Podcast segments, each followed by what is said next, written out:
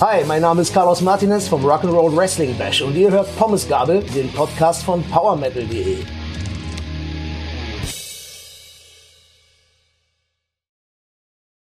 Hallo und herzlich willkommen bei Pommesgabel, dem Podcast von PowerMetal.de. Ich bin Pia und ich bin hier heute mit meinem Podcast-Kollegen, den ihr aus dem Soundcheck auch schon gut kennt, mit Frankie. Hallo Frankie. Moin, moin. Viele Grüße. Und wir haben zu Gast, wie ihr gerade im Intro schon gehört habt, den Carlos von The Rock'n'Roll Wrestling Bash. Hallo Carlos. Hallo, danke, dass ich da sein darf. Ja, sehr gerne. Ähm, zum Einstieg mal Rock'n'Roll Wrestling Bash für die, die es nicht kennen. Äh, was ist das? Wer bist du? Was machst du? Erzähl ein bisschen von dir und von Rock'n'Roll Wrestling Bash, bitte. Okay, äh, also ich bin der Carlos Martinez. Ich bin der Schöpfer von The Rock'n'Roll Wrestling Bash. Ähm, und äh, The Rock'n'Roll Wrestling Bash ist eine Metal Mexican Wrestling Show sozusagen ein Musical. Und zwar ist es eine Hybridshow, eine Symbiose aus, ähm, ja, wie schon gesagt, Musik und Live-Action Sports Entertainment.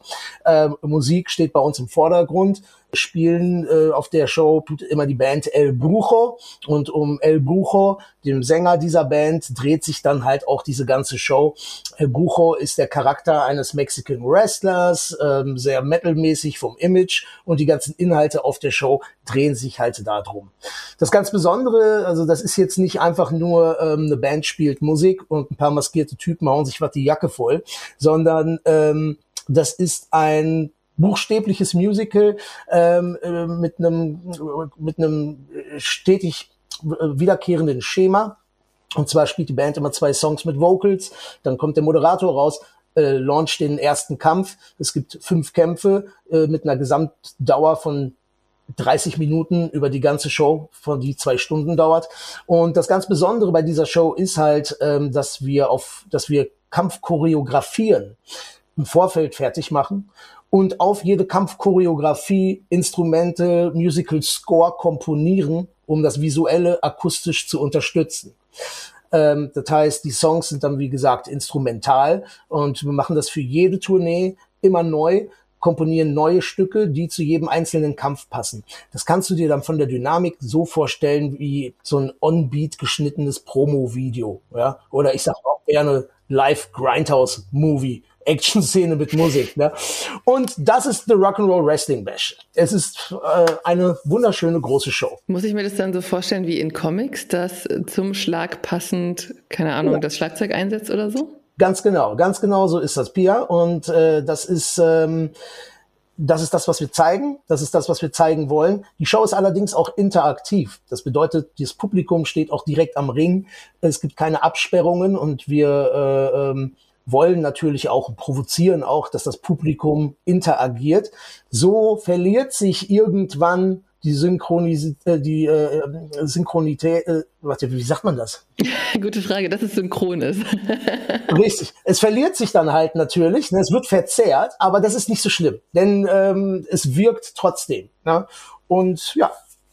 Ich glaube Synchronisation. Die Synchronisation, genau. Ja. genau.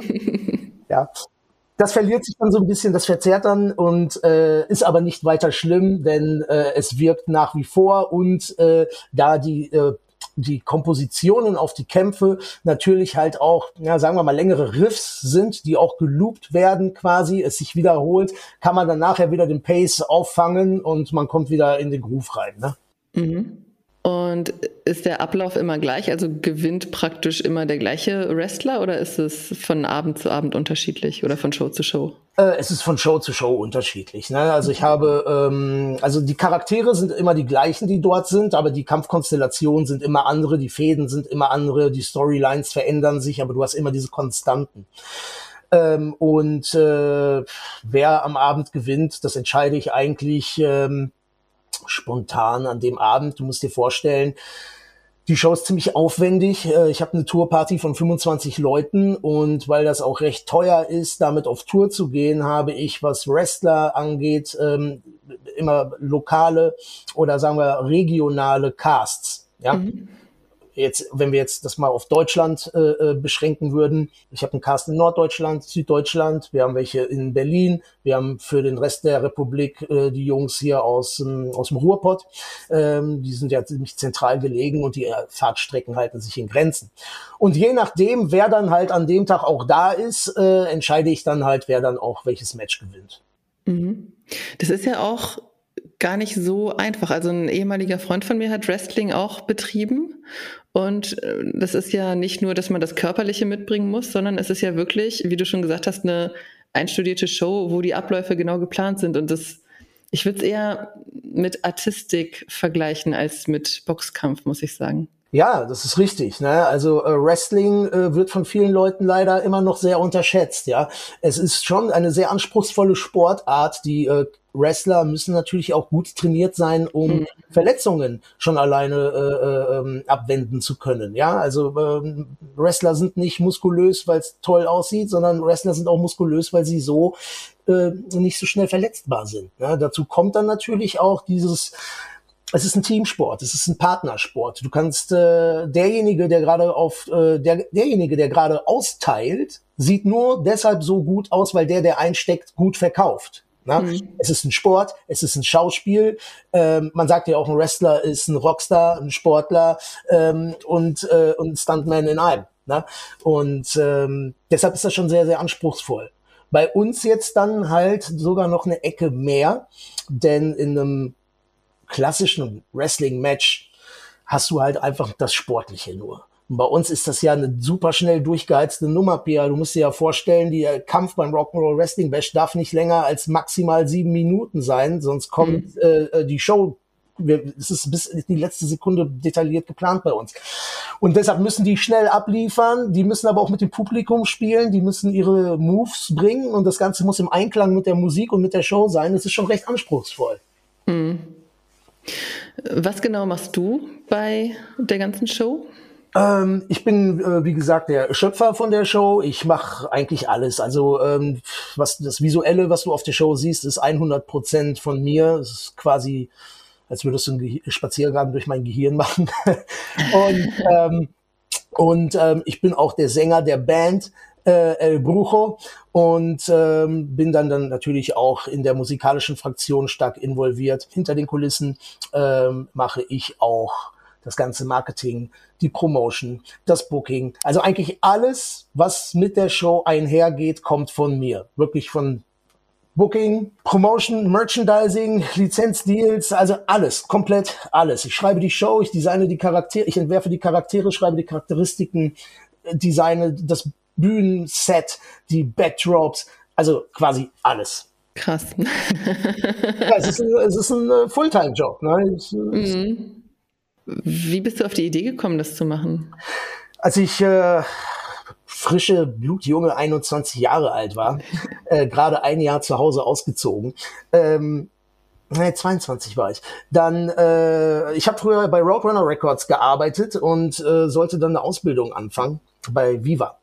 Und äh, die haben mich rausgeschmissen und sagten zu mir, ich hätte in meinem Leben schon zu viel Heavy Metal und Rock'n'Roll Arbeit gemacht, um mich mit Popmusik auseinandersetzen zu können, weil ich mhm. ganz ätzende Rezensionen geschrieben habe über Rap. Ich meine, ich ich mache, ich bin in, ich bin in der Musikbranche irgendwie quasi als, seitdem ich 16 bin. Mit 16 bin ich als Street-Teamler für Epitaph Records unterwegs gewesen. Meine erste Tour bin ich gefahren mit 18, wo ich irgendwie ein paar Monate Führerschein hatte. Und dementsprechend war das auch gar nicht so falsch, was die mir da vorgeworfen haben. Nee, letztendlich konnte ich nicht zurück zu Roadrunner Records, weil äh, die einfach keinen Job mehr für mich hatten. Das war's. So, ich habe dann noch für die äh, als Freier gearbeitet oder anders tätig gewesen. Jedenfalls bin ich in einem Skate Shop gelandet in Köln. Und wir haben neu aufgemacht und wir hatten keine Schaufensterdeko. Und da habe ich gesagt, ey, weißt du was, lass du für die Eröffnung eine Punkband ins äh, Schaufenster stellen und das wird geil. Ja, ist eine gute Idee. Haben wir gemacht, kam mega geil an und dann haben wir jeden, äh, äh, jeden zweiten Samstag eine Band auftreten lassen. So, irgendwann waren meine Connections erschöpft ähm, und da hat mir dann jemand eine russisch-amerikanische Surfrock-Band ans Herz gelegt. So, die habe ich gebucht, die habe ich ins Schaufenster gestellt und ich dachte mir, Alter, das ist das Zeichen Gottes. Du musst jetzt deine eigene Plattenfirma gründen und das ist dein erstes Signing. Ja, und dann habe ich dann halt meine damalige Plattenfirma Bloody Baron Records gegründet und äh, diese Band, The Janty Porny Casino, unter Vertrag genommen. Ich hatte aber nur ein paar Kröten auf dem Bankkonto, die haben gerade gereicht, um die erste Auflage CDs pressen zu lassen. Oder nicht mal, äh, das ging dann auch noch äh, mehr auf Rechnung abstottern, aber so war das nun mal. Ja, und dann äh, musste ich mir halt etwas einfallen lassen, Pia, den äh, äh, Laden am Laufen zu lassen.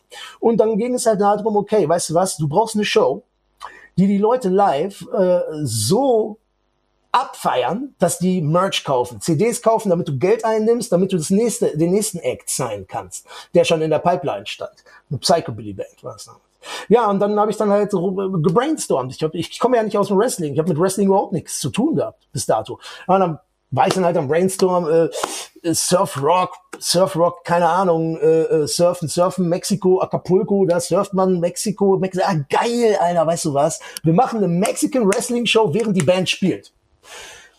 Und das war so die Ursuppe vom Rock'n'Roll Wrestling Bash. Da habe ich mir ein paar Freaks aus Bayern geholt. Wir haben uns einen Ring selber zusammengebaut aus Bühnenbauteilen, äh, Turnmatten und äh, die Ringpfosten waren irgendwie so Holzbretter umwickelt mit Filz, die die sich dann später auch noch um die Na äh, Köpfe gezogen haben und dann haben wir halt die erste Tour gemacht. Ja, die Leute haben es abgefeiert. Die Leute haben es mehr abgefeiert als die Band und hier ist die Show 20 Jahre später international unterwegs und die Band spielt immer noch in irgendwelchen Kneipen. genau, und du hast gerade gesagt, international und ihr seid wirklich weltweit unterwegs, oder? Wir sind weltweit unterwegs, also wir haben es jetzt leider noch nicht nach äh, äh, in den Osten Richtung Asien oder Russland oder sowas geschafft, aber wir sind äh, vertreten in sieben Ländern auf zwei Kontinenten. Also europaweit äh, sind wir komplett unterwegs. Ansonsten haben wir den amerikanischen und den mexikanischen Markt für uns schon etablieren können. Ja, da haben wir ja schon eine Menge Dinge erfahren und viele Fragen auch von mir schon längst abgearbeitet. Trotzdem, du hast jetzt schon was aus den Anfangszeiten des Bash berichtet. Hast du da auch eine bestimmte Erinnerung? An welche Show kannst du dich ganz genau erinnern? Sei es jetzt im positiven oder im negativen Sinne? Boah, das ist eine harte Frage, äh, Frankie, weil ähm, wir natürlich sehr, sehr, sehr viele Abenteuer äh, erlebt haben. Und wie gesagt, ich mache das jetzt seit 20 Jahren. Wir haben so viele Shows abgefeuert. Ähm, ja, äh, wenn ich jetzt einfach mal aus dem Stehgreif mich an eine Show erinnern soll, soll das eine von ganz, ganz früher sein? Aus den Anfangstagen oder? Ist völlig egal. Vielleicht irgendeine Anekdote, wo du sagst, oh, das werde ich mein Lebtag nicht vergessen. Also was ich meinen Lebtag niemals vergessen werde, äh, und das liegt gar nicht so weit in der Vergangenheit, war, wo wir unsere allererste Show in Amerika gespielt haben, in Los Angeles, äh, und äh, mein Freund Gary Holt von Slayer ähm, rübergeflogen ist. Also die haben mit Slayer den Tag vorher noch in Las Vegas gespielt. Und dann hat äh, die Slayer, das Slayer Camp seinen Flug äh, nicht nach Hause nach Sacramento gebucht, sondern nach LA und dann ist äh, Gary zu mir gekommen und hat mit mir die Show gespielt, um mein äh, Debüt in den Staaten zu unterstützen. Und das war natürlich alter Schwede. Ne? Ich meine, klar, ich habe eine ähm, andere Beziehung zu Gary. Ja, für mich ist das wie so eine Art großer Bruder. Das sieht man natürlich auch unser Verhältnis an diesem Move, den er gemacht hat. Aber auf der Bühne zu stehen mit ähm, mit mit mit tja, ein, wahrscheinlich einen der Mitbegründer des Thrash Metal, ja, war schon verdammte Scheiße. Da kriege ich immer noch Gänsehaut, wenn ich an diese Show denke. Also das werde ich niemals vergessen, ja. Das war ein ganz großer, äh, das war ziemlich, ziemlich heavy, ne? Und äh, wenn ich über äh, an, an, an so so starke Erinnerungen denke jetzt äh, äh und noch eine äh, Show aus dem Hut ziehen soll, dann war das natürlich auch unser Booking 2018 auf dem äh, Hell and Heaven Festival in Mexico City, das äh, größte Heavy Metal Festival Südamerikas, wo wir gebucht wurden und nicht nur äh, gebucht wurden äh, als Gig, sondern wir haben unsere eigene Bühne gekriegt mit einem eigenen Zelt drumherum, wo mein Name in zwei Meter großen Buchstaben drauf. Es war irre. Und dann war das dann auch noch auf dem Nationalfeiertag, Cinco de Mayo. Also ich sag dir mal so, wir sind ja keine Wrestling-Show, okay? Wir sind eine Rock-Show. Aber wir haben Lucha Libre Inhalte. Mexican Wrestling ist unser Ding. Das ist natürlich auch der Grund wegen dem Mix, weshalb die uns geholt haben. Aber Frankie, wenn die, die Mexikaner, wenn die Mexikaner einen Deutschen holen, der eine Lucha Libre Show macht und die holen den nach Mexiko. Das wäre jetzt das Gleiche, als würdest du, wärst du ein Hobbykoch und Ronald McDonald, der Clown, ruft dich jetzt an und sagt so, ey Frankie, hast du Bock bei uns auf dem Parkplatz deine Butterbrote zu verkaufen oder deine, deine Burger? Das, aber auch sowas. Also das ist auch so ein Ding, äh, da kriege ich echt, kriege ich echt immer noch Gänsehaut, ne? Du sagst die ganze Zeit Mexican Wrestling. Was ist denn, oder was muss ich mir darunter vorstellen? Ist das anders als das Wrestling, das man so von der WWF kennt? Äh, es gibt auch äh, Mexican Wrestler in der WWF wie Rey Mysterio und so. Ja, es ist was anderes. Es gibt verschiedene Arten von Wrestling. Ähm, es gibt äh, das sogenannte klassische Wrestling, das North American Wrestling, was du von der WWE kennst, ja, große muskelbepackte Powerhouse-Typen und so. Ähm, dann gibt es aber auch das Lucha Libre. Und das Lucha Libre ist Mexican Wrestling, auch High-Flying Wrestling genannt. Es unterscheidet sich äh, insofern von dem North American Wrestling, dass ähm, die äh, Moves äh, wie, wie der Name High Flying Wrestling schon sagt, die Moves sind viel akrobatischer. Ja, also es gibt viele Flips vom obersten Seil, es wird viel geflogen, viel gesprungen und es ist richtig akrobatisch. Ne? Da geht's mehr um die Power als um raffinierte Moves. Die reißen dann rückwärts Salti äh, äh, vom obersten Seil raus aus dem Ring, landen Brust auf Brust gegen, also jetzt mal als Beispiel solche Moves und Moonsault oder so. Darin unterscheidet sich das Mexican Wrestling vom North American Wrestling, ne? wo zum Beispiel das japanische Wrestling auch sehr, sehr ähm, stark inspiriert vom Mexican Wrestling ist ähm, was natürlich auf der Hand liegt, weil die asiatische Kampfkunst natürlich auch etwas akrobatisch und agiler ist als ein schwerer Kampf. Ne? Und das ist der Unterschied, ja. Dazu kommt natürlich noch diese Maskentradition. Ne? Also mhm. die Mexican, äh, die Mexican Wrestler, die Lucha Libre, ähm, die sind zu 80 Prozent, 90 Prozent sind die maskiert. Ne? Das hat eine Tradition, das hat auch einen Hintergrund, weil in Mexiko, ähm, also es gibt so einen Mythos der heißt, es stammt ab vom aztekischen Maskentanz und so Müll. Das stimmt aber gar nicht. Die einfache, die wirkliche äh, Begründung ist super einfach. Die ganzen Typen äh, können natürlich, Mexiko ist ein dritter Welt, drittes Weltland. Die können von ihren Shows nicht leben. Ja, die müssen am nächsten Tag arbeiten gehen. Und mhm. damit die nicht erkannt werden, wenn sie in den Ring gehen, haben die eine Maske auf. Das ist alles. Aber diese Maskenwelt ist halt natürlich äh, eine eigene Kultur für sich. Es ist super bunt und schrill und sehr fantasievoll und verspielt. Es ist, es ist der Hammer. Es ist total geil. Mhm. Ja, euer Showplakat ist ja auch sehr bunt gehalten. Da kriegt man schon mal so einen kleinen Eindruck davon. So Kunst ist ein großer Bestandteil von Rock'n'Roll Wrestling Bash, ne? also von der Show. Ich habe da seit Tag eins immer mit guten Postermalern äh, zusammengearbeitet. Das ist mir sehr wichtig, weil ich selber auch ein großer, großer Fan von äh, Rockposter Kultur bin und so. Und das Poster, was du jetzt vor Augen hast, das äh, Medley of Mayhem wahrscheinlich, ne? Ähm, das ist gemacht von Timo Würz. Timo Würz ist ein ziemlich bekannter Illustrator, der auch eine Zeit lang für George Lucas gearbeitet hat. Der hat auch eine Zeit lang den Wolverine gezeichnet. Äh, der ist ziemlich heftig unterwegs, auch in der, ja, in der Metal-Branche. Viele Plattencover gemacht schon, viele Bücher rausgebracht und äh, da bin ich sehr, sehr stolz auf diese Werke, die er für uns da abgeliefert hat. Ne? Mhm. Plauder doch mal ein bisschen aus dem Nähkästchen. Was habt ihr für spektakuläre Shows gespielt? Im Vorgespräch fiel schon mal ähm, hier die Kreuzfahrt 70.000 Tons, glaube ich. Da waren wir aber nicht mit dem Wrestling Bash. Äh, die, so. Das war eine andere, äh, andere Geschichte, weil 2010 bis 2014 äh, habe ich die Sendung Desperado Stage Dive moderiert. Eine Rock-Metal-Sendung auf iMusic One. Und da habe ich viele Touren mitgemacht und äh, unter anderem die 70.000 Tons of Metal, Barge to Hell und so. Da haben wir uns übrigens auch kennengelernt. Richtig. Und was war so die, der größte Auftritt mit dem Wrestling Bash oder irgendeiner, der dir so in Erinnerung geblieben ist? Also der größte Auftritt mit dem Rock'n'Roll Wrestling Bash äh, bezogen auf äh, Zuschauerzahl war ganz, ganz klar ähm, mein erster Gig auf dem Hellfest 2017. Das ist in ähm, Frankreich, ne? Genau, in Clisson, Frankreich. Also wer noch nicht dort war, äh, jeder, der diesen Podcast hört und Metal interessiert ist, fahrt dahin. Es ist das beste Festival auf der ganzen Welt. Es ist Walt, es ist Disney World für Heavy Metal Fans. Es ist bestes Line-up, bestes alles. Es ist einfach alles durchgestylt bis zum geht nicht mehr. Es macht so einen Bock und wir spielen in diesem Jahr endlich mal wieder nach der Corona-Zwangspause dort. Und dieses Jahr geht das Festival zwei Wochen. Also es ist, und es kommen halt Guns N' Roses, äh, Metallica, Megadeth. Also äh, die Running Order beim äh, Hellfest ist immer absolut utopisch und geistesgestört. Aber äh, um auf deine Frage einzugehen, die größte Show war bisher auf dem Hellfest 2017, wo wir so, ja, geschätzt ähm, 8000 Leute vor der Flinte hatten. Und da sind mir ordentlich die Eier aus der Hose gefallen. Da kriegst du Schiss. Ja, also wenn du echt wirklich die äh, Leute hinten nur noch irgendwie als so schwarze Silhouetten siehst, ne? also wenn jetzt so ein Typ wie Axel Rose oder irgendwie so große Rockstars, ja, äh, durchtillen, psychisch und äh, einfach einen Höhenflug kriegen, weil die Stadien voll machen. Das kann ich verstehen seit dem Tag. Und das waren im Gegensatz zu Guns N' Roses nur 8000 Leute. Ja, nur in Anführungsstrichen. Für mich total, das war, kriege krieg kein, keine Worte dafür raus. Es ist crazy. Und das war die größte Show, die wir bisher gespielt haben. Äh, unglaublich. Unglaublich. Ne?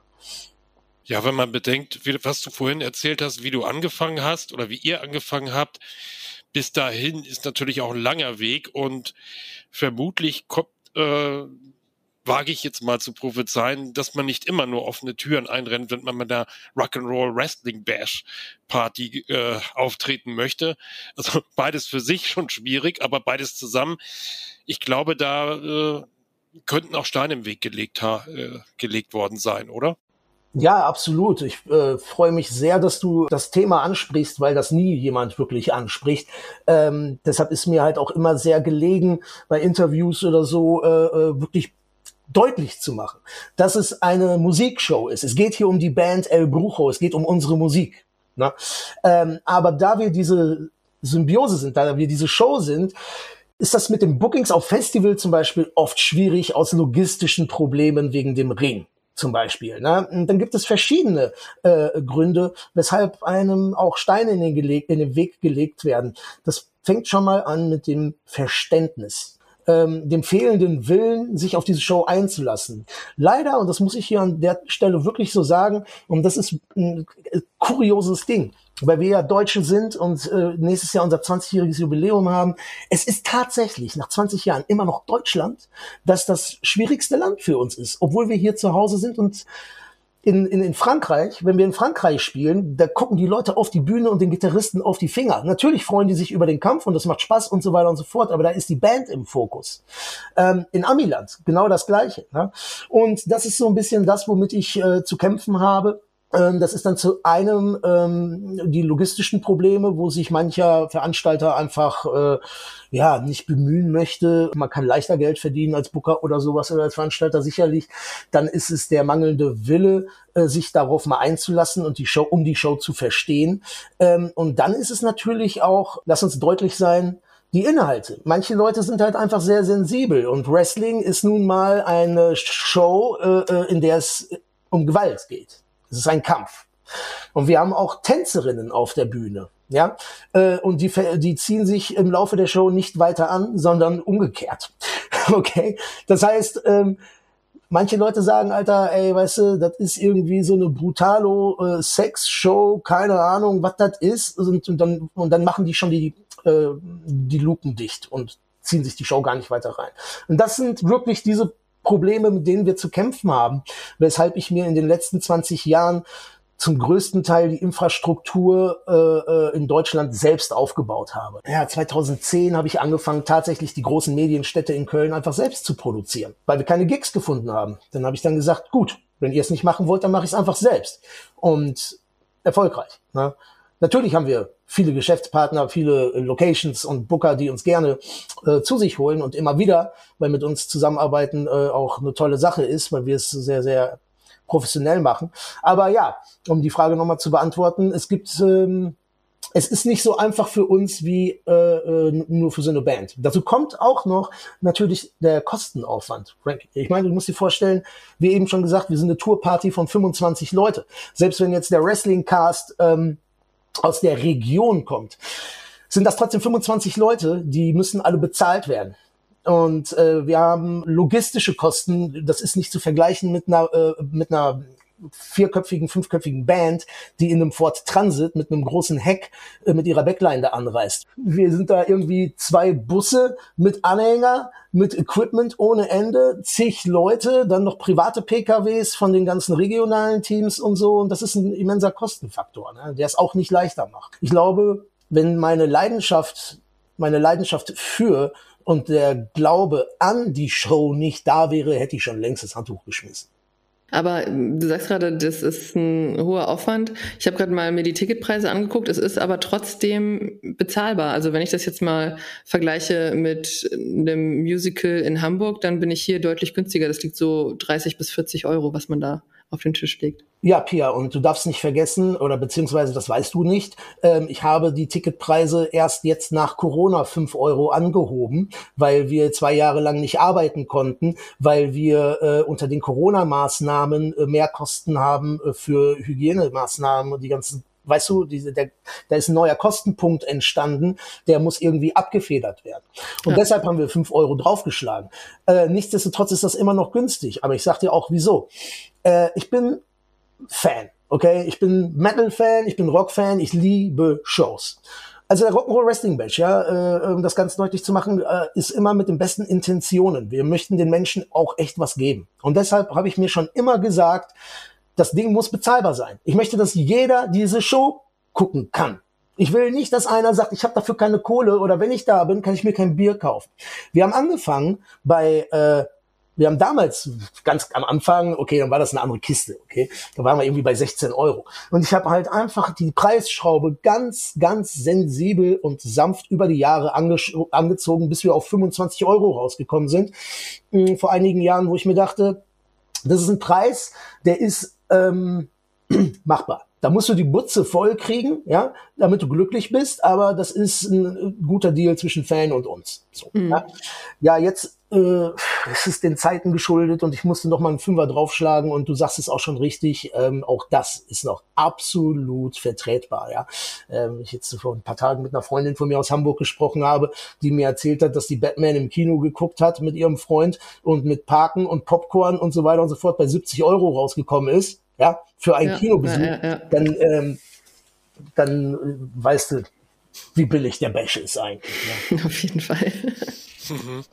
Ich möchte jetzt äh, eigentlich nicht diese Corona ist doof Phase äh, weiter einläuten, aber dennoch, äh, du sagtest es schon, ihr konntet nicht arbeiten. Und wie hast du dich über die Zeit jetzt motiviert? Ich finde es gut, dass es generell wieder losgeht mit allen Live-Shows, sofern möglich.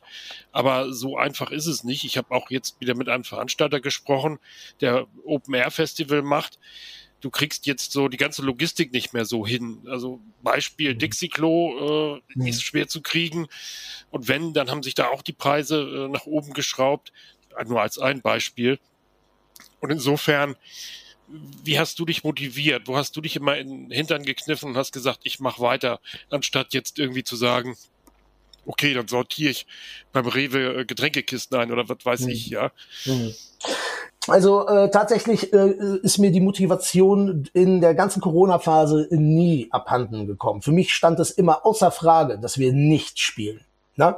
Äh, wie am Anfang äh, von dem äh, Interview schon gesagt, das ist nicht nur ein Fulltime-Job, diese Show zu machen. Es ist mein Fulltime-Job. Ich bin der Rock'n'Roll Wrestling Bash Mann und ich mache das den ganzen Tag lang, damit ich davon leben kann. Und ich bin auch nicht gewillt, aufzuhören. Ich habe mir damals, äh, äh damals habe ich mir gesagt, Carlos, wo ich gesehen habe, dass man damit auch äh, seine Miete bezahlen kann und so, habe ich mir damals gesagt, Carlos, wenn du die Miete bezahlen kannst und was zu essen in den Kühlschrank packen kannst mit dieser Show, dann hast du schon alles gewonnen, was man gewinnen kann. Alles darüber hinaus ist sehr willkommener äh, Luxus, den ich gerne annehme, aber dann bin ich schon glücklich, ja, weil ich das mache, weil ich es liebe.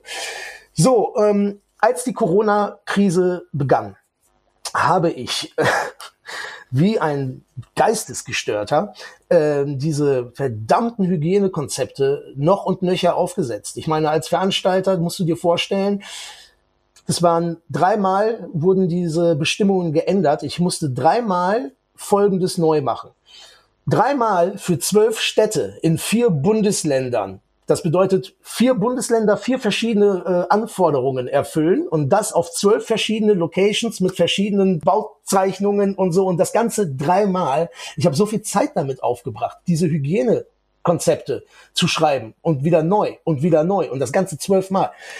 Alter, ich bin da durchgedreht, ja, aber trotzdem habe ich es gemacht, weil ich mir dachte, wir gehen auf Tour, okay, Mann, Gott, dann müssen die Leute halt dieses Mal eine Runde sitzen irgendwie, dann lasse ich mir was anderes einfallen, dass es cooler ist irgendwie dann und so weiter und so fort so und dann ist das dann ausgefallen. Ähm, und dann ist die zweite Tour ausgefallen. Und als die dritte, als der dritte Anlauf letztes Jahr auch nicht geklappt hat, als ich dann zum dritten Mal absagen musste, da habe ich die Motivation verloren.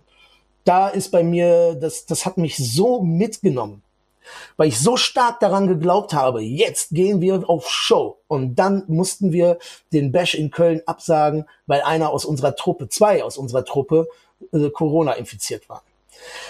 Alter, ich bin durchgetillt. Ich habe einen richtigen Psychoknacks gekriegt, wirklich. Ich habe es nicht mehr ausgehalten. Aber in der, vor, in der vorhergehenden Zeit hatte ich meine Motivation nicht verloren. Nein, ganz im Gegenteil. Ich habe sehr, sehr verbissen daran gearbeitet, das auf die Bühne zu kriegen. Und ich darf sagen, äh, und ich möchte das sagen, weil ich sehr stolz darauf bin, hätte ich in den letzten zehn Jahren äh, mit dem Wrestling Bash nicht so gut gewirtschaftet, ja, hätte ich, wie du es gerade gesagt hast, wie viele andere Leute auch im Edeka die Regale einräumen müssen. Aber ich habe immer das Geld, was übrig geblieben ist für die Firma, für die Show, immer reinvestiert. Ja, ich habe mir irgendwann einen Ring gekauft und musste den nicht mehr mieten. Und der hat sich dann nach ein paar Shows ausgezahlt. Dann hat er sich ausgezahlt, dann haben die Shows Geld abgeworfen, dann habe ich mir einen Anhänger gekauft wo ich den Ring reinschmeiße, damit ich den Mietpulli nicht mehr bezahlen muss jedes Mal. Dann hat das Ding sich ausgezahlt, dann haben wir wieder Geld verdient, dann habe ich einen Tourbus gekauft. Und so habe ich die ganzen Jahre über gearbeitet. Ich habe immer reinvestiert, reinvestiert, reinvestiert. Ich habe für mich selber nie, weil ich bin die Show, das ist für mich, okay? Ich bin das, ich atme das. Und deshalb habe ich mein Geld immer da reingepackt. Und deshalb konnte ich mit dem Bash, ähm, da ich gut gewirtschaftet habe, Rücklagen schaffen, mit denen ich durch die Krise gekommen bin. Ganz einfach. Ganz einfach. Ich arbeite sehr, sehr hart. Wir haben keinen Tourmanager. Ich, arbeite alle Sachen, die wir für eine Live-Show brauchen, arbeite ich vor, damit ich die nachher nur noch abreppen muss, wenn wir da sind. Äh, Crew haben wir uns 2016 haben wir unsere Crew gefeuert. Wir brauchen keine Tags. Die Jungs kriegen ein paar Euro mehr und machen ihren Scheiß selber packst du noch eine Ersatzgitarre an den Bühnenrand, falls eine Seite reißt und so. Wir, so arbeiten wir, weißt du? Also, und das ist auch das, was ich vielen befreundeten Bands sage, äh, oder Newcomer-Bands oder so, wo ich sehe, boah, geil, die machen einen guten Weg, die spielen immer mehr und immer mehr Shows und dann fangen die auf einmal an, sich einen Manager zu holen oder einen Tourmanager oder einen Gitartech, wo ich mir denke, Alter, spar das Geld und ähm, pack das zur Seite für die Band so irgendwie. Ne? Und das ist einfach nur das, was ich immer den Leuten rate.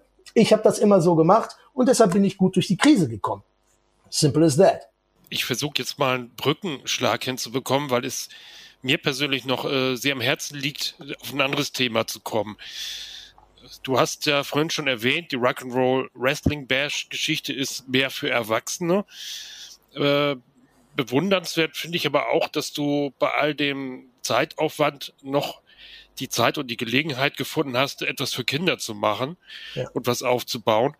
Äh, das ist für Pia vielleicht auch mal interessant äh, für spätere Zeiten, wenn der Junior mal soweit ist. Erzähl doch mal was darüber, über das Projekt, was du da in die Wege geleitet hast. Mhm. Ja, gerne.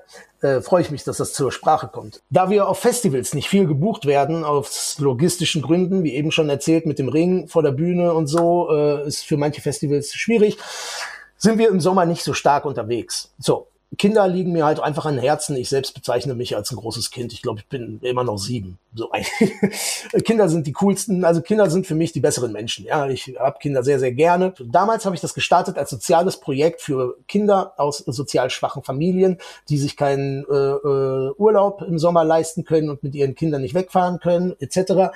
Und für diese Kinder habe ich dieses Camp ähm, auf die Beine gestellt. Es ist ein äh, zweiwöchiges Feriencamp mit ganztägiger Betreuung. Es besteht aus drei Segmenten. Äh, und zwar einmal äh, kreatives Arbeiten mit mir. Erschaffe deinen Wrestling-Charakter, die Charakteristik, das Kostüm gestalten und das Kostüm auch selbst machen, plus dann nachher auch die Rolle verkörpern und spielen. Segment zwei ist Ernährung und zwar habe ich dann einen Kumpel von mir rangeholt, ein guter Koch, Der hat mit den Kids dann äh, gekocht. Das Ganze natürlich in, in, in Teamarbeit mit den Kindern. Die mussten natürlich alle mithelfen und äh, jeder hat was Verschiedenes gemacht. Das Ganze mit Rohstoffen, äh, die auch äh, jede sozial schwache Familie sich leisten kann, damit die Kinder das zu Hause nachkochen können. Und wir wollten den Kindern damit zeigen, dass es nicht uncool oder öko oder so ist, was Gesundes zu kochen und zu essen. Ne? Deshalb hat es einen zu tätowierten Koch da, der den Kids dann auch so den Rock'n'Roll vorgelebt hat, aber gezeigt hat, dass es auch Bock macht, irgendwie was Leckeres zu kochen. Und dann natürlich Wrestling-Training. Ne? Ähm, fünf Stunden, den Rest des Tages quasi. Und äh, das ist der Rock'n'Roll Wrestling, das ist das Rock'n'Roll Wrestling Kids Camp ist eingeschlagen wie eine Bombe, hat äh, in dem ersten Jahr Kids tatsächlich, wie, wie gesagt, unsere Zielgruppe waren da Kids, äh, denen es nicht so gut geht, entweder weil die äh, Familie sozial schwach sind oder auch viele Kinder sind auch gekommen, die Probleme mit dem Kopf haben sozusagen, ja, introvertiert, gemobbt und so ein Scheiß. Und die Typen haben sich richtig gemacht, ja. Also die hatten alle so einen großen Spaß. Das hat sowas von gebracht. Das war eine richtig gute Kiste. Ich habe das finanziert über Spenden. Ähm, ich habe meinen Ring for free dahingestellt, meine Manpower for free. Ich habe das alles kostenfrei gemacht, um den Kindern zu helfen. Natürlich musste die Location, der Koch und der Trainer bezahlt werden und die Promo und so. Und das haben wir über Spenden finanziert. Und das war dann das Rock'n'Roll Wrestling Kids Camp im ersten Jahr. Man hatte sehr, sehr positive äh, äh, Effekte gezeigt bei den Kids. Die haben gelernt Teamwork. Also es geht bei diesem Camp natürlich auch um Teamwork dass die Kids mal äh, lernen, miteinander zu arbeiten. Ähm, wenn einer ein bisschen überambitioniert ist, dass er auch lernt, mit seinen Kräften Haus zu halten und das Körperbeherrschung. Also viele, viele Aspekte, äh, die dieses Konzept äh, für Kinder hervorbringt und äh, positive Effekte gezeigt hat. Eine Sache möchte ich da ganz gerne erzählen. Da war ein Junge, der war sehr introvertiert, der wurde in der Schule oft gedisst und so äh, von irgendwelchen Ätzern und der war in Therapie. Und dann war das Camp irgendwann vorbei. Und stellt bei mir das Telefon. Äh, ich ich erzähle die Geschichte so oft. Ich kann es immer, wenn ich die erzähle, kriege ich fast schon Pisse in den Augen. Da klingelt bei mir das Telefon und da dran war ein Therapeut von den LVR-Kliniken in Viersen. Und er sagte dann so, ja, Martin, das ist ja, ja Sie sind der, der Typ da von den Rock'n'Roll Wrestling Kids, ja hier, unser Patient war bei Ihnen da und so, was haben Sie denn mit denen gemacht? Und ich so, scheiße, oh Gott, was haben wir getan? Und er so, der kommt nicht mehr. Der braucht diese Therapie nicht mehr. Sie haben den Jungen, äh, der ist hier bei uns in Therapie seit, ich weiß nicht wie lange, der braucht nicht mehr kommen. Sie haben den Jungen in 14 Tagen sowas von umgekrempelt. Der hat so ein Selbstbewusstsein. Der ist in Kontakt mit den Jungs aus dem Camp. Die treffen sich. Der hat Freunde. Der ist, ey, er meinte, das ist der Hammer. Wir müssen das Ding hier bei uns in den Kliniken machen. Und hat leider gescheitert, weil die Herren Professoren, äh, die was zu hupen haben, äh, äh, das als Gewaltverherrlichung sehen und nicht wirklich die positiven Effekte gesehen haben und so. Aber das ist das, was es mit den Kids macht. Ne? Und mhm. das ist mein Herzensprojekt, mein soziales Projekt, The Rock'n'Roll Wrestling Kids, was jetzt mittlerweile so sozial nicht mehr ist, weil wir das Camp auch stattfinden lassen für Kids, die keine Probleme haben, in keiner Art und Weise, sondern einfach nur Bock haben auf Wrestling. Und dann haben wir das gemacht letztes Jahr nach dem Hochwasser hier bei uns in der Eifel. Dann hattest du irgendwie anderthalb Jahre Corona auf dem Buckel und dann kommt hier noch das Hochwasser reingekracht. Mir taten die Kids einfach nur leid. Dann habe ich meinen, äh, einen von meinen Wrestlern aus Hamburg hier runtergeholt und dann haben wir das Camp hier aufgebaut für zwei Wochen, um den Kids in den Sommerferien noch ein bisschen Spaß zu geben. Und dann haben wir dann letztes Jahr mit der evangelischen Kirche zusammen eine komplette Rock'n'Roll Wrestling Kids Tour gefahren äh, durch die Eifel und ähm, ja und so wie es aussieht, wird das demnächst auch in der Nachbarstadt hier als ganzjährige feste Installation stattfinden. Können auch Mädchen bei diesem Camp mitmachen? Tatsächlich ist es so, dass die ähm, Mädels also dass wir sehr, sehr viele Mädels im Camp haben. Sehr, sehr viele. Und dass die sich sogar teilweise weitaus besser machen, auch als die Jungs. Ich meine, klar, warum auch nicht? Es gibt keinen Unterschied zwischen den Geschlechtern beim Bash, weder beim Erwachsenen Bash, bei den Wrestlern und schon gar nicht bei den Kids. Wir haben sehr, sehr viele Mädels bei uns auf den Camps und die feiern das richtig ab und geben richtig Gas im Camp, ja. Kann ich mir vorstellen. Und ähm, super cool, dass du das machst. Und wie du auch schon gesagt hast, das ist wichtig, nochmal zu betonen, dass Wrestling, es geht nicht um Gewalt, es ist eine Show und Richtig. das ist bei vielen, also bei vielem, was in diese Richtung geht. Ich habe bis vor meiner Schwangerschaft noch japanische Kampfkunst trainiert mhm. und auch da geht es halt nicht darum, wie kann ich irgendwie möglichst gut wehtun, sondern es geht um viel mehr. Es geht um viel Körperbeherrschung mhm. und auch gerade diese Fähigkeiten dann zu haben. Ja, man lernt natürlich auch, wie man sich selbst verteidigen kann, was ja jetzt auch keine, keine schlechten Skills sind, gerade für Kinder. Mhm. Und dadurch steigt eben auch das eigene Selbstbewusstsein. Und dadurch, dass man so viel mit dem eigenen Körper da auch macht und so einen Effekt hat und das in so einem Team macht, denn alleine kann man das eben nicht machen. Auch japanische Kampfkunst kann man bis zu einem gewissen Punkt vielleicht alleine machen, aber irgendwann brauchst du einfach einen Trainingspartner. Mhm. Und ähm, was man dadurch lernt, das gibt einem so viel mit und wie du schon gesagt hast, den Kindern gibt es eben auch sehr viel mit, bis hin, dass sie eben ihre ganze Persönlichkeit oder dass sie aufblühen in ihrer Persönlichkeit. Und das ist mit Sicherheit immer toll zu sehen in euren Kids-Camps. Ja, ja, das ist auch, äh, es ist, macht einfach groß, äh, groß, großartig Spaß zu sehen, wie die Kids sich dann halt auch entfalten. Ja, also mhm. ähm, da hatten wir dann auch irgendwie so einen äh, WDR-Beitrag im letzten Jahr und da fragte mich dann auch der Redakteur von wegen, ja, aber hier, wir haben das jetzt so begleitet und so und die Kids, also die Charaktere, die die sich ausdenken, die sind ja schon alle irgendwie ein bisschen Gore und so, ne? Wo ich sage, ja, aber wir sagen den ja nicht. Also wir lassen die einfach von, die, von alleine. Das ist das, was die Kids in ihrem Kopf haben. Ich meine, wenn du einen Fernseher anmachst, äh, es laufen nur Actionfilme oder sonst was, da ist es kein Wunder, dass der sich Killer XY nennt oder so. Ja, weißt ja, du was? Es soll auch okay sein. Weil Rock'n'Roll Wrestling Kids Camp ist der Platz, wo die Kinder sich ausleben sollen. Hey, wenn da jemand, das ist auch alles pädagogisch begleitet, ja. Also wenn da jemand auffällig ist mit irgendwas, dann gehen wir natürlich da auch ins Gespräch. Also das will ich nochmal ähm, ganz klar betonen hier. Ne? Wenn es da Auffälligkeiten gibt bei einem, der zu crazy ist oder so, dann werden da auch Gespräche stattfinden auf unsere Art und Weise ja, um, um zu checken, was mit dem abgeht und ob man denen da mal irgendwie helfen kann oder so. Ähm, aber das ist es halt. Ne? Und Wrestling, äh, wie du gerade auch schon sagst, ja, äh, mit der japanischen Kampfkunst, das ist, es ist ein Schauspiel, okay, es geht um einen Kampf, aber dieser Kampf kann nicht stattfinden alleine. Es ist ein Partnersport, es ist ein Teamsport. Der, der einsteckt, der lässt den, der austeilt, gut aussehen. Es ist ein Miteinander und das ist der ganz positive Aspekt von diesem Camp für die Kinder, ähm, weil die lernen, miteinander zu arbeiten. Und in einer, in einer Zeit, äh, wo viele individuell oder für sich alleine, vielleicht auch durch die Corona-Krise verstärkt, verschuldet, ähm, sich mit ihren Cellphones und zu Hause alleine beschäftigen, umso wichtiger ist es jetzt. Kids von der Couch runterzukriegen und mit anderen Kids in den Ring zu schicken, dass die gemeinsam Erfolge erleben, die die fördert und fordert.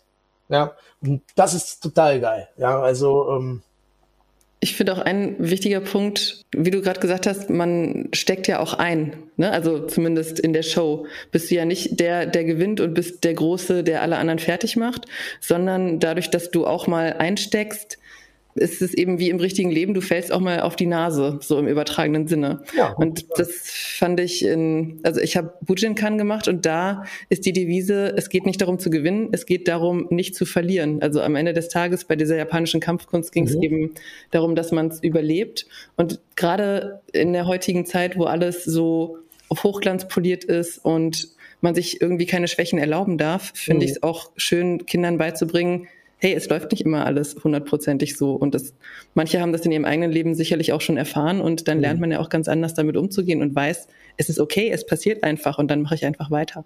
Richtig, richtig. Und es ist keine Schande zu verlieren. Kinder müssen auch lernen, dass man auch verlieren kann, weil danach geht's weiter. Ja, das Leben ist nicht immer nur eine gerade Linie, das geht hoch und runter. Jetzt zum Beispiel auf äh, Frankies Frage von eben, äh, was mich, äh, wie ich mich motiviert habe durch die Corona-Phase, das war mit Sicherheit kein Spaziergang hier. Ne? Ich meine, äh, man hat natürlich auch existenzielle Ängste. Ja, aber so ist das nun mal, okay? Und, ähm, und deshalb ist es auch wichtig für die Kids zu lernen, auch mal eine Niederlage wie ein Champ hinzunehmen. Ne? Gut, es ist in dem Sinne auch nur ein Schauspiel, aber es ist eine, es ist eine Lehre. Und da gibt's ja auch diesen alten Spruch, aber an dem ist ja auch was dran, man verliert nie, man lernt nur. Sehr cool, nach wie vor. Ich, ich bin immer noch fasziniert von dieser ganzen Geschichte, die du hattest mir das irgendwann mal erzählt und ich dachte, das muss ich jetzt hier einfach mal reinbringen, weil das ist ja auch nicht unbedingt eine selbstverständliche Aktion. Dennoch, äh, ja. wir sind ja bei Power Metal, das wollen wir nicht ganz vergessen. Ja. Äh, du hast gesagt, viel in der Show ist Musik. Du ja. schreibst ja auch die Texte, du schreibst die Songs. Gibt es irgendwann mal die Möglichkeit, dass, äh, dass man eure Band auch mal als auf CD hört? Das ist da mal was geplant oder ein Video oder ein, ein, eine Dokumentation oder irgendwas in einer Art, dass man auch zu Hause mal äh, den Bash äh, erleben kann. Ja, also wir haben ja zwei EPs veröffentlicht. Äh, die erste 2011 auf Cargo Records, äh, Obey. Und äh, die zweite EP, die wir veröffentlicht haben, war dann 2015. Äh, da habe ich nochmal mein altes Label nochmal wiederbelebt. Wir sind auf Spotify, da kann man uns finden unter El Brujos Gorchestra. Da kann man sich das anhören. Ne? Äh, die CDs kann man online bestellen, die Obey, die EP von äh, 2011 noch. Und ja, jetzt äh, arbeite ich äh, oder habe ich das ganze letzte Corona-Jahr mit dem Peter van Elderen, den Frontmann von Peter Pan Speedrock aus Holland. Ähm, mögen manche Punkrocker kennen vielleicht. Äh, mit dem habe ich ein neues Projekt, äh, beziehungsweise ich will die Band ein bisschen neu aufsetzen für den Bash und habe mit ihm zusammengearbeitet und wir haben eine neue musikalische Ausrichtung. Ich habe da eine neue Vision. Wir haben nächstes Jahr 20-jähriges Jubiläum und ich möchte den Bash äh, nochmal neu ausrichten für die nächsten 20 Jahre und äh, da wird auf jeden Fall was kommen. Das ist äh, ziemlich, ziemlich geil geworden, hat äh, sehr viele Einflüsse von Ministry. Ja, also es ist so eine Art Industrial Thrash Metal Punk und äh, das ist jetzt noch nicht aufgenommen. Da äh, suchen wir jetzt noch ein Label für und hoffen, dass das dann auch veröffentlicht wird. Ne? Das Projekt oder diese Band fliegt aber dann nicht mehr unter den Namen El Brujo oder El Brujos Gorchestra. Die Band heißt Struya Spectra 13. Ähm, und zwar kommt der Name aus dem Comic, den Rock'n'Roll Wrestling Bash Comic, den wir über, auf Panini veröffentlicht haben, Panini Comics ist der Planet, auf dem El Brujo wohnt, heißt Struya Spectra 13. Und deshalb haben wir die Band so genannt, weil wir mit der Musik die Bilder wie aus dem Comic umsetzen wollten. Das ist so die Vision dahinter. Und daher kommt dann der Name. Und ja, liebe Zuhörer, äh, macht die Augen auf, wenn ihr äh, Struya Spectre 13 oder SS13, wie wir es auch gerne nennen, sehen, dann haut, hört mal da rein. Es ist auf jeden Fall geil geworden. Tja, liebe Leute, jetzt wisst ihr, wie das Bash funktioniert und jetzt habt ihr vielleicht auch einen Eindruck, wie die Musik dahinter klingt oder klingen soll. Zum Schluss jetzt nochmal eine Frage, die mich interessiert. Du hast vorhin Gary Holt erwähnt. Mhm. Gibt es für dich irgendwie so, seien es Wrestler oder auch Musiker, die du gerne mal dabei hättest oder wo, wo es für dich eine Ehre wäre, dass die äh, auf deine Bühne kommen würden? Ja, na klar, da gibt's natürlich, äh, für mich als Fan ist das natürlich eine gute Frage. Klar, ich würde mir natürlich alles Mögliche gerne wünschen. Ja, schwierig zu sagen. Jetzt kommen wir natürlich äh, in die Wunschwelt. Ne? Das ist ja jetzt dann so Luftschlosserei. Ja, darf ich ja gerne sein. Okay. Ja, keine Ahnung, was soll ich dir sagen? Also ich muss ganz ehrlich gestehen, mit Gary Holt, es war da natürlich schon eine heftige Ansage, den auf der Bühne zu haben. Aber ich würde natürlich auch nicht Nein sagen, wenn äh, irgendwie Slash von Guns N' Roses ähm, oder äh, was weiß ich, äh, Kirk Hammett äh, oder sonst wer zu uns auf die Bühne kommt. Also alle Bands, die ich geil fände, würde ich ja gerne mal bei uns sehen. Ne? Was die Wrestler angeht, du musst wissen, ich komme nicht aus dem Wrestling. Ich bin auch kein Wrestling-Fan. Ich meine, wir zeigen gutes Wrestling und ich weiß, wen ich buchen muss und so. Ähm, aber äh, die Wrestler spielen ja alle die Charaktere, die ich geschrieben habe. Deshalb gibt es da keine Person, die ich gerne bei mir auf der Show sehen würde, weil ich die eh nicht promoten würde. Weißt du? Weil der müsste ja dann unsere Rollen spielen. Und von daher würde sich das jetzt hier wahrscheinlich mehr auf die äh, Musik beschränken. Da ist bestimmt die Liste lang an Leuten, die ich gerne sehen würde. Also an einen, äh, an den ich sehr, sehr oft denke, den ich mal gerne bei mir hätte. Ähm, und das geht jetzt so mehr in die Hardcore-Ecke, ist vielleicht auch ein bisschen was für die Älteren. Ich bin großer, großer Bewunderer von Paul Bearer, den Sänger von Sheer Terror. Ich weiß nicht, ob euch die Band was sagt. Das ist super oldschool New York Hardcore. Und der Mann ist äh, für mich ist das der beste Sänger ever. Also der hat so viele verschiedene äh, Styles drauf und packt die auch innerhalb von einem Song raus. Das würde ich, mit dem würde ich gerne mal eine Show machen, ja. Ja, apropos Show. Mittlerweile wird ja der ZDF Fernsehgarten zur großen Bühne für Rockmusiker und Rockshows. Ist das so? Können wir, ja, ja, ja, ja. leider mal von Doro äh, ja, der Andy Brinks mit seiner Band war, glaube ich, einer der ersten, der da aufgetreten ist. Mhm. Ähm, können wir die Rock'n'Roll Wrestling Bash irgendwann mal im ZDF sehen? Ja, das wäre ganz witzig. Ne? Äh, ich meine, warum nicht? Also an TV-Auftritten mangelt es uns nicht. Da sind wir, glaube ich, vielen Bands weit, weit voraus. Wir waren ja schon bei äh, Bülent Ceylan, äh, bei äh, Fünf gegen Jauch. Da haben wir mal einen von unseren Jungs reingeschickt. Da hat er den äh, den Olli Pocher durchgelassen. Also wir waren schon oft im TV zu sehen. Warum nicht auch den ZDF? Ne? Äh, klar, so abwegig ist das tatsächlich nicht. Gut, dann ähm, kommen wir zu, zu unserer finalen Frage, die wir allen Podcast-Gästen immer stellen. Carlos, was ist denn dein aktuelles Lieblingslied? Mein aktuelles Lieblingslied ist No Fucking Problem von Suicidal Tendencies. Hm, schöne Wahl. Frankie, was ist es bei dir? Ja, ist natürlich auch immer schwierig. Für mich tatsächlich ein ganz, ganz brandaktueller Song, nämlich der neue Song von Five Finger Death Punch, auf dessen Album wir hier auch sehnsüchtig warten. Passend zum Thema heute. Stimmt.